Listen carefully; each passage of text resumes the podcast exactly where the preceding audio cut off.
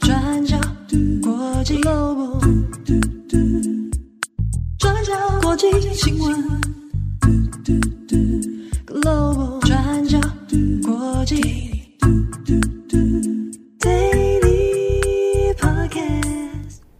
大家好，欢迎收听 UDN Global 转角国际 Daily Podcast 新闻。我是编辑慧仪，我是编辑木仪。今天是二零二三年五月九号，星期二。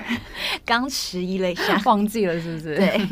好，那在今天呢，我们有两则的国际新闻要跟大家分享。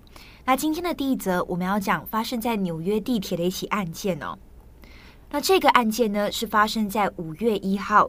那当时候，一名白人男子在纽约地铁用手臂勒死了一名非裔无家者。那这位白人男性在事后也已经获释。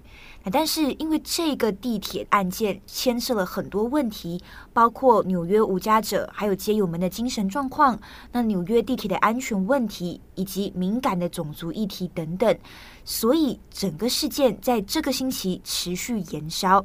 那民众也就上街抗议，要求警方要逮捕这个白人凶手，那还给这名非裔无家者一个公道。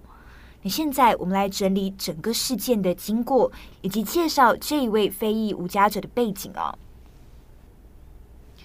好，那这一名非裔无家者、非裔街友，今年三十岁，名字是乔丹尼利 （Jordan Neely）。那在五月一号下午的时间，Jordan 就在曼哈顿搭乘地铁，那接着情绪开始出现暴躁的状况，在车厢内开始尖叫。那当时候。坐在他附近的乘客都开始远离 Jordan。那后来 Jordan 就大喊说自己没有东西吃，没有东西喝，又饿又渴，然后就把外套用力的丢在地上。那根据一名乘客在现场的录影片段，那可以看到 Jordan 当时候就说他已经很累了，他不在乎自己是不是会入狱，那会被关起来，他已经要死了。那他是说 I'm ready to die。那后来不知道发生了什么事情，就看到一名白人男子，那把 Jordan 压制在地上，用手从后方勒住 Jordan 的脖子。那从影片的片段，现场有另外两个人过来，那但是呢，他们是压制 Jordan，分别压制他的手臂跟肩膀。那从后方勒住 Jordan 的白人男性，他是一名二十四岁的前海军陆战队军人，叫做潘尼 Daniel Penny。那在被勒住脖子的当下，一刚开始，Jordan 还是极力的挣扎，但是在这之后，身体逐渐的瘫软，然后就失去了意识。那后来列车靠站之后，就有救护人员跟警察进入车厢，那就马上把 Jordan 送到医院，但是不幸的，Jordan 仍然是宣告不治哦，死因是窒息。那 Daniel Penny 在被逮捕短短的几个小时之后，目前已经获释。那目前警方也会调查整起案件是不是过失杀人罪。但是现在还需要收集更多的证据以及目击者的证词。好，所以下一步我们也要看一下 Jordan 的背景哦。那也是在 Jordan 死后，他生前的情况才被外界所知。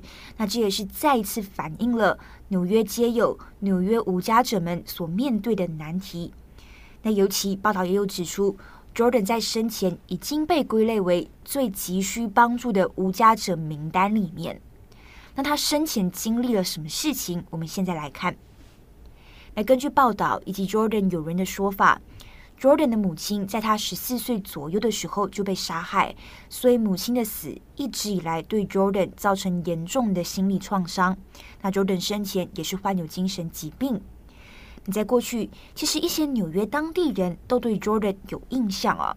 那因为 Jordan 生前经常是在纽约的地铁表演和模仿流行天王 Michael Jackson 的表演啊。那像是模仿 Michael Jackson 的月球漫步，那他对表演也是非常的讲究。那也有当地人回忆，自己曾经在经过纽约地铁的时候，就真的停下来看 Jordan 的表演，来看他的舞蹈哦。但是因为街头卖艺的生活收入并不稳定，所以 Jordan 的经济状况一直都有问题。那到最后，Jordan 也就是流落街头，成为了街友。那其实，在过去，Jordan 也有很多的案底，已经被逮捕过几十次了，但是案件罪名都比较轻，那像是偷窃或者是跳过地铁站的闸门等等。那事实上，Jordan 的死也再一次触碰了纽约的敏感神经哦。这牵涉了三大关键的议题。那第一个是纽约地铁的治安问题，还有安全问题。那这一直以来，其实呃都是让纽约民众非常困扰的。像是许多民众在这一次事件之后，其实都有表达自己过去在搭乘地铁的时候是觉得不安全，是觉得危险的。那再来第二个关键问题，也是许多纽约的街友可能因为种种原因患有精神疾病，所以到底要怎么用最好的方式来帮助这些无家者、这些街友，这也是纽约官方一直以来想要处理的难题哦。那再来最后第三点，也是因为 Jordan 的死还牵涉了敏感的种族议题，那尤其这也是让人联想到了乔治·弗洛伊德案，所以群众这次也是号召示威抗议。那但是到底 Daniel Penny 应不应该被判有罪，应不应该被逮捕？这个事情现在也在纽约引起了两极的观点。那有人认为 Daniel Penny 跟另外两个压制 Jordan 的人是呃见义勇为，他们是英雄。那虽然他们对 Jordan 的死感到抱歉，感到遗憾，但是认为 Jordan 当时候的行为举止可能真的对车厢里面的其他乘客造成了威胁。但是也有舆论不这么认为，他们就觉得这三个人就是 Daniel Penny，他们是防卫过当了。那这当中我们也可以看到不同的辩论。那例如 Daniel Penny 的律师就说，Daniel 并不是故意要伤害 Jordan，那 Daniel 也没有真的要让 Jordan 死亡。但是 Jordan 的家人并不接受这样子的说法，他们认为 Daniel 对 Jordan 生前的状况一无所知，但是在事发当下却一直不断的紧紧勒住 Jordan 的脖子。那对此，Daniel 应该要被关押起来。好的，那么这大概呢就是这整个事件的经过以及目前的舆论风向。那无论如何，我们目前还不确定检方会如何判定以及起诉 Daniel。那事件现在也还在调查当中。好，那我们今天第二则来转换一下心情哦。今年的普利兹新闻奖五月八号在美国纽约揭晓了。那大家知道，普利兹新闻奖可以说是新闻工作者心中的最高荣誉奖项哦，有新闻界的奥斯卡的这个美名。那每一年的普利兹奖里面都分成新闻类、文学与戏剧类，还有音乐类。那加起来总共有二十三个奖项。那我们接下来会依序来看几个重要的奖项，还有介绍他们的作品。我们会分成两个部分来谈，首先是俄乌战争为主的报道，然后再来是以美国国内报道为主题的几个重要的奖项。好，那今年二零二三年的普利兹新闻奖得奖名单里，有多家优秀的媒体因为俄乌战争相关的报道拿下了多项的大奖，例如说美联社就获得了最高殊荣公共服务奖，还有突发新闻摄影奖。以及《纽约时报》也因为俄乌战争的报道作品获得了国际报道奖。那美联社这次得到公共服务奖的作品是由四位记者拿下，分别是切尔诺夫、马洛莱特卡、史提潘年科还有西南特四位记者。那这些记者是从去年二月二十四号开战以来，就在当地记录了前线各种战争的残酷景象哦。那他们还因此而被俄军列为必杀名单之一哟。那这四位记者，其中两名切尔诺夫还有马洛莱特卡，他们原本在普丁宣布开战之前几个小时，才正要从外地开车进到马利坡，然后没有想到战争一下子就爆发了，所以他们就一直留在马利坡进行报道工作。那也因为他们勇敢地报道了马利坡被俄军占领的围城事件，而获得了普利兹奖最高荣誉的公共服务奖。那这篇报道，我们在去年三月的时候也有出文章跟读者分享。那有兴趣的听友可以到资讯栏里面来参考。那另外，我们来看《纽约时报》也是以俄乌战争的报道获得国际报道奖。那其中也包含针对基辅附近的布查镇大屠杀的调查报道。那这个部分在呃，俄军在去年入侵乌克兰之后不久，就在基辅市郊的布查镇进行大规模的虐杀行动。那根据估计呢，至少杀害了大约一千四百名的平民哦。那《纽约时报》的记者也进到这个城镇，来针对俄军的行凶，还有罹难者的故事，做了八个月的调查报道。那这部优秀的作品呢，也在今年得到普利兹的国际报道奖。好，那我们接下来进入以美国国内为主题的得奖奖项。这次突发新闻报道奖是由《洛杉矶时报》拿下的。那这部报道揭露了洛杉矶当地议会成员之间的秘密谈话记录。那内容也有涉及种族主义的言论哦，有深度探讨了影响美国地方政治的种族问题。还有调查报道奖是由《华尔街日报》拿下，那他们报道了美国五十家政府机构联邦官员他们在财务利益上的冲突哦。那这些报道呢，也揭露了谁买卖了被他们监管的股票，还有其他道德违规的行为哦，得到了调查报道奖。那这次我们想要特别跟大家分享的一个获奖的媒体叫做 AL.com，这个媒体网站呢是隶属于美国南部阿拉巴马州最大规模的新闻媒体集团，叫做阿拉巴马媒体集团，然后是他们的一个子网站。那这个 AL.com 呢，这次获得两个奖项，一个是评论奖，那一个是地方新闻报道奖。首先，评论奖是由政治评论家凯尔·惠特迈尔他写的一个专栏。那这篇专栏是记录阿拉巴马州的邦联遗产到今天为止都是怎么透过艺术、历史文物，还有纪念碑跟一些历史的建筑来传播种族主义。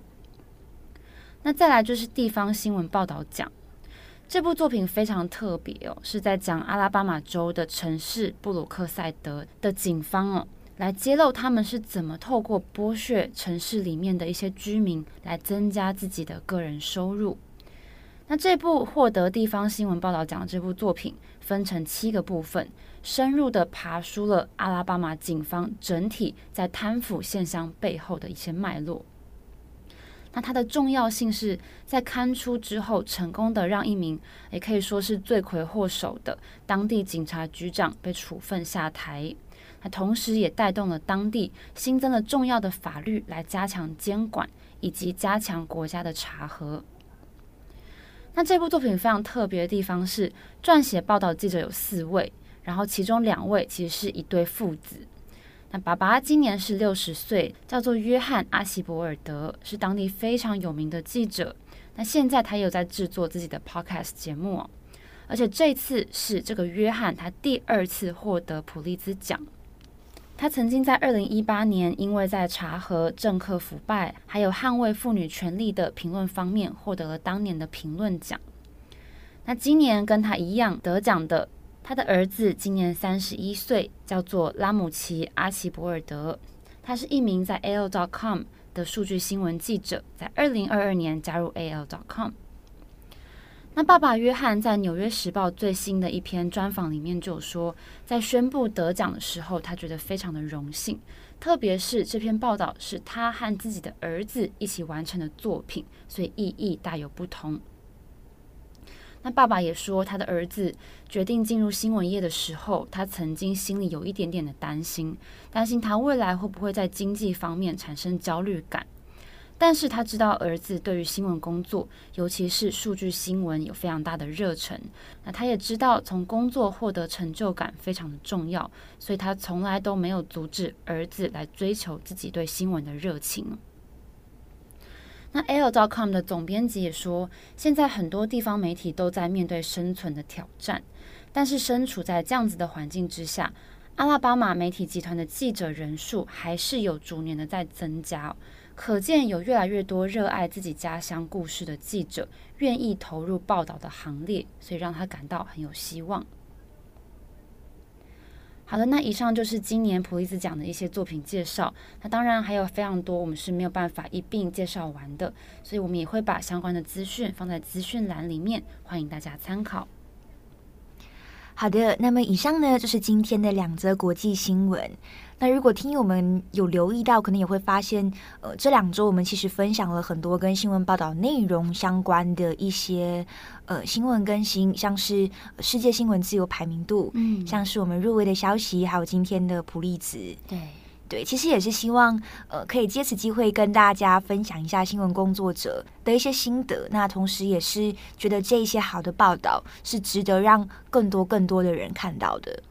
对，而且这几天的新闻，其实，在我们看来都有一点偏淡，所以我们还是希望可以透过一些有趣的新闻、有趣的选题，来让大家转换一下心情。嗯，木鱼这边偏淡的意思是指说，当然还是有国际大事在发生，乌俄战争也还在持续，但因为这些内容可能都是呃还在及时更新当中，嗯、还没有一些比较重大的进展。对，包括就是战争啊，包括枪击案啊，包括川普的诉讼案啊，这一些等等。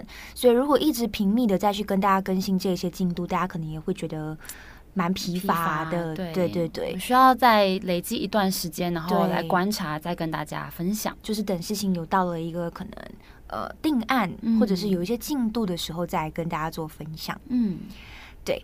那一样的祝福大家有一个美好的星期二，好好吃饭，好好休息，好好喝水。对，我是编辑慧仪，我是编辑木仪，我们下一次再见，拜拜，拜拜。